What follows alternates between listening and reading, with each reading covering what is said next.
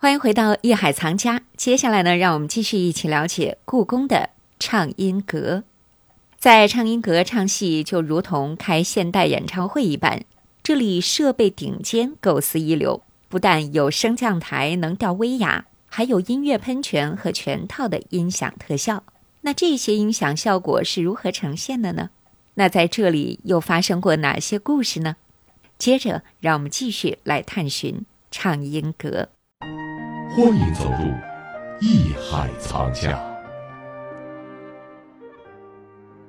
他这个一定是有声学的原理的。嗯现在的剧场都知道，给它做成一个旁边是抄手型的，完了这个声波呢两边怎么怎么着就。大家呀，你看，当然说了，这跟唱功有关系啊。嗯这个德亮他们是权威，这个说学逗唱嘛啊，嗯一个行家，一个专业的这个人，不敢说几百、五百、八百人的剧场里边是可以不用麦克风的，不能用，这是标准的，你得有语言的能力，演员素质这是一方面，但是另一方面。就跟以前老的，我印象特别深，因为小时候在天桥老看这个天桥剧场里面芭蕾舞啊什么的。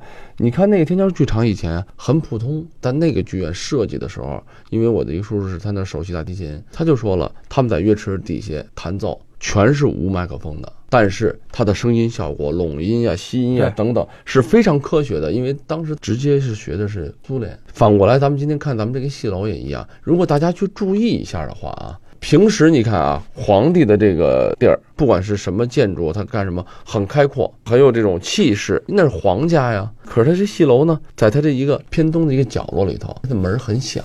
其实应该是进去之后别说这么有洞阔这。么大的一个畅音阁，嗯干嘛弄这么小门啊？弄一大门，皇帝这个队伍来的时候去听啊什么的，是不是很方便啊？他为什么要弄的小门呢？是因为他在整个一个独立的环境中，第一个门小，它就不容易说扩散这个声音啊。嗯然后同时它的建筑呢，就是一种包围结构，旁边种的很多树，还很高的墙，包括它的整个建筑啊，全是木结构，木结构就嘛就是吸音的，它就不会说回声特别大虽然没在畅音阁演过啊，啊。因为一般的这个戏台啊，因为观众不了解，我们在台上要求很高。为什么呢？你比方说还音，就是反送的效果，你得好。什么叫反送呢？就是我在台上说，您听听得清楚吧？我自个儿听是听不见的。所以有的时候在有的台演出就费劲，努力的去说，然后每个字都让您听清楚。为什么你老觉得这演员干嘛这么使劲？他听不见自己，对所以他就以为观众也听不见，就跟那个耳聋的感觉是一样的。所以好多人那个时候，而且还没有麦克，现在那会儿是没有麦克，那但是那会儿呢，也有这种声学的这种对原理是一样的，它必须要有这个效果。练声，没有上这个畅音阁去练去的。破锣嗓子往那一站，也觉得我这声音挺好听。那你的意思就是卡拉 OK 练不出歌来，就是这问题。你在卡拉 OK，谁拿着那个麦克一唱，哎，都觉得自个儿不错。挺痛苦的。你看我多好，我是安静的听众。所以这个畅音阁，它的声音好坏，一个是跟它自己的建筑风格有关，再一个跟它旁边周围这个乐视楼 有很大的关系。对，嗯，这乐视楼就是包厢 VIP 室，嗯，嗯，这个地方也应该是挺有讲究的吧？对，从它的建筑的形式啊，建筑的格局，包括刚才我讲的，就是它观赏的角度，它把最好的声音效果的地方，把最好的视觉效果的地方都集中在了它这一面，以便于就是皇帝啊、皇后啊、近亲的大臣啊等等。以前的时候啊，没有现代的设备，借助的是什么？就是最普通的。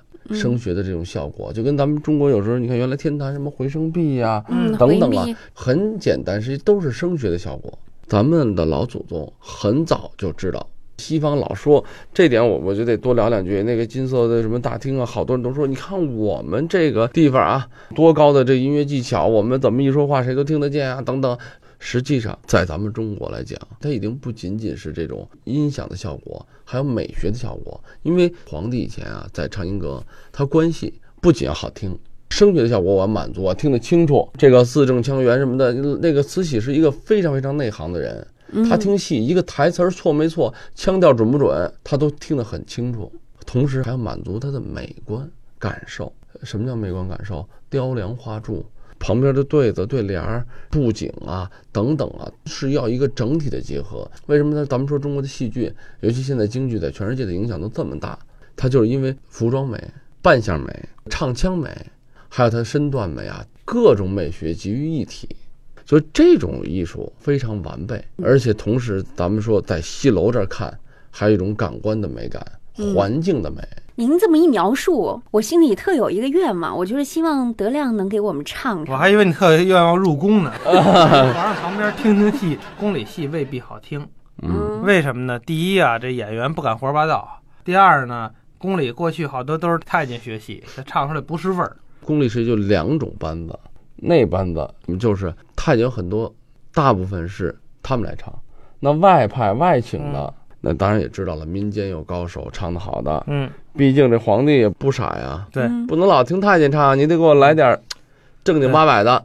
内廷供奉。他们就来点这种宫廷御用的。当时这个民间艺人，如果谁是供奉了，那这是最高的了不得绝路。对，嗯，包括后来这个杨小楼，当年前清时候那是供奉，哎呦，这句话那是太了不得了，在当时觉得、啊、等于是艺术家。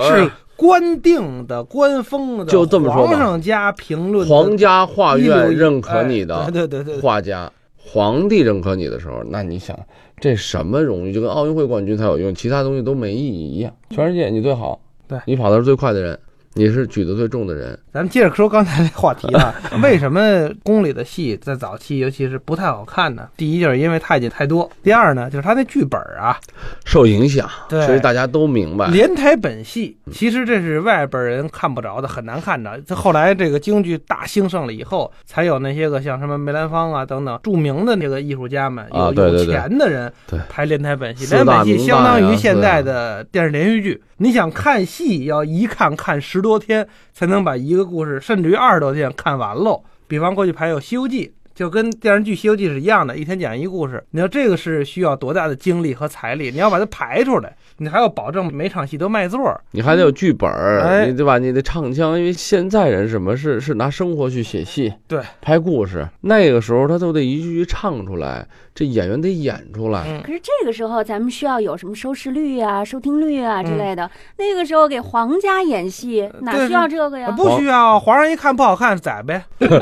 那个时候叫四个字啊嗯，投其所好。你谁喜不喜欢不重要，皇帝要喜欢。皇帝什么？皇帝第一，他是内行人，嗯也就是皇家那时候看戏就跟现在似的，是个人，咱说了就看过电视剧吧，嗯他就能说两句话，对吧？那个时候人都看过戏，皇帝他本身的娱乐是什么？那看戏，所以他们都是行家，对你唱功的这个要求，对你这个台词的要求，对你剧本的要求，情节的要求，怎么唱半天我不知道你这说什么呢？那你说不等着死，就是他肯定就是唱两句要吸引我。为什么要投其所好？就是皇帝认为好的，不一定大多数都这么认为，但是你要满足皇帝。那我们现在要说一个特别的人物哈，嗯他不是皇帝，但是呢，胜似皇帝，对慈禧，嗯，其实啊，畅音阁一说离不开慈禧，别的呀，比方他什么挪用海军军费盖颐和园呀，对啊，这个等等啊，对。啊，，这这是都是他在历史上的反面作用哈。从经济上来说，慈禧对经济艺术是有巨大的推动作用的。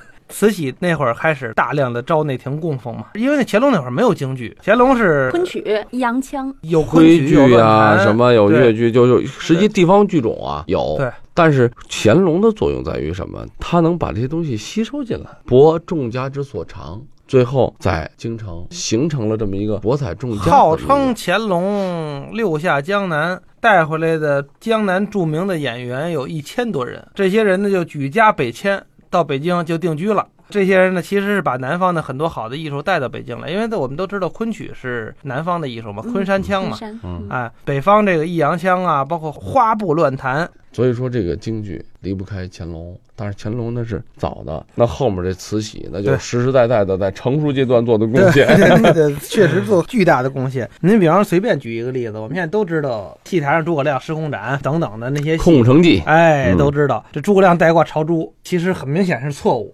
对，诸葛亮怎么会带朝珠呢？三国式的对啊，人物啊，朝珠这是清朝以后，因为这个清朝统治者信佛嘛，所以才给自个儿挂上这么一挂朝珠嘛，嗯顶子铃子补挂朝珠。嗯，谭鑫培，这还是真事儿。进宫慈禧喜欢，唱的真好，但是老觉得你这个胸口那儿怎么空着一块呀、少点东西。哎，，据说啊，是慈禧把自个儿那挂朝珠摘下来赏给他的。打那儿之后，谭家在唱戏的时候，只要唱诸葛亮都挂这朝珠，然后传到宫外，其他人再唱诸葛亮也挂朝珠了，就不管什么年代呀、什么那就不管了。最后啊，咱干脆是用这个唱音阁的这个对联儿结束咱们这期的节目。节目好，啊。上联是动静谐清音，治水人山随所会。下联是春秋富家日，凤歌鸾舞是奇机。横批永丰。下期再见。这里是艺海藏家。感谢您收听本期《艺海藏家》，欢迎您关注我们《艺海藏家》节目同名公众号，这里会有节目同期录音以及文字、图片内容，可供您随时欣赏了解。我是永峰，代表制作人王鑫，感谢您的收听和关注，下期我们再会。本内容由喜马拉雅独家呈现。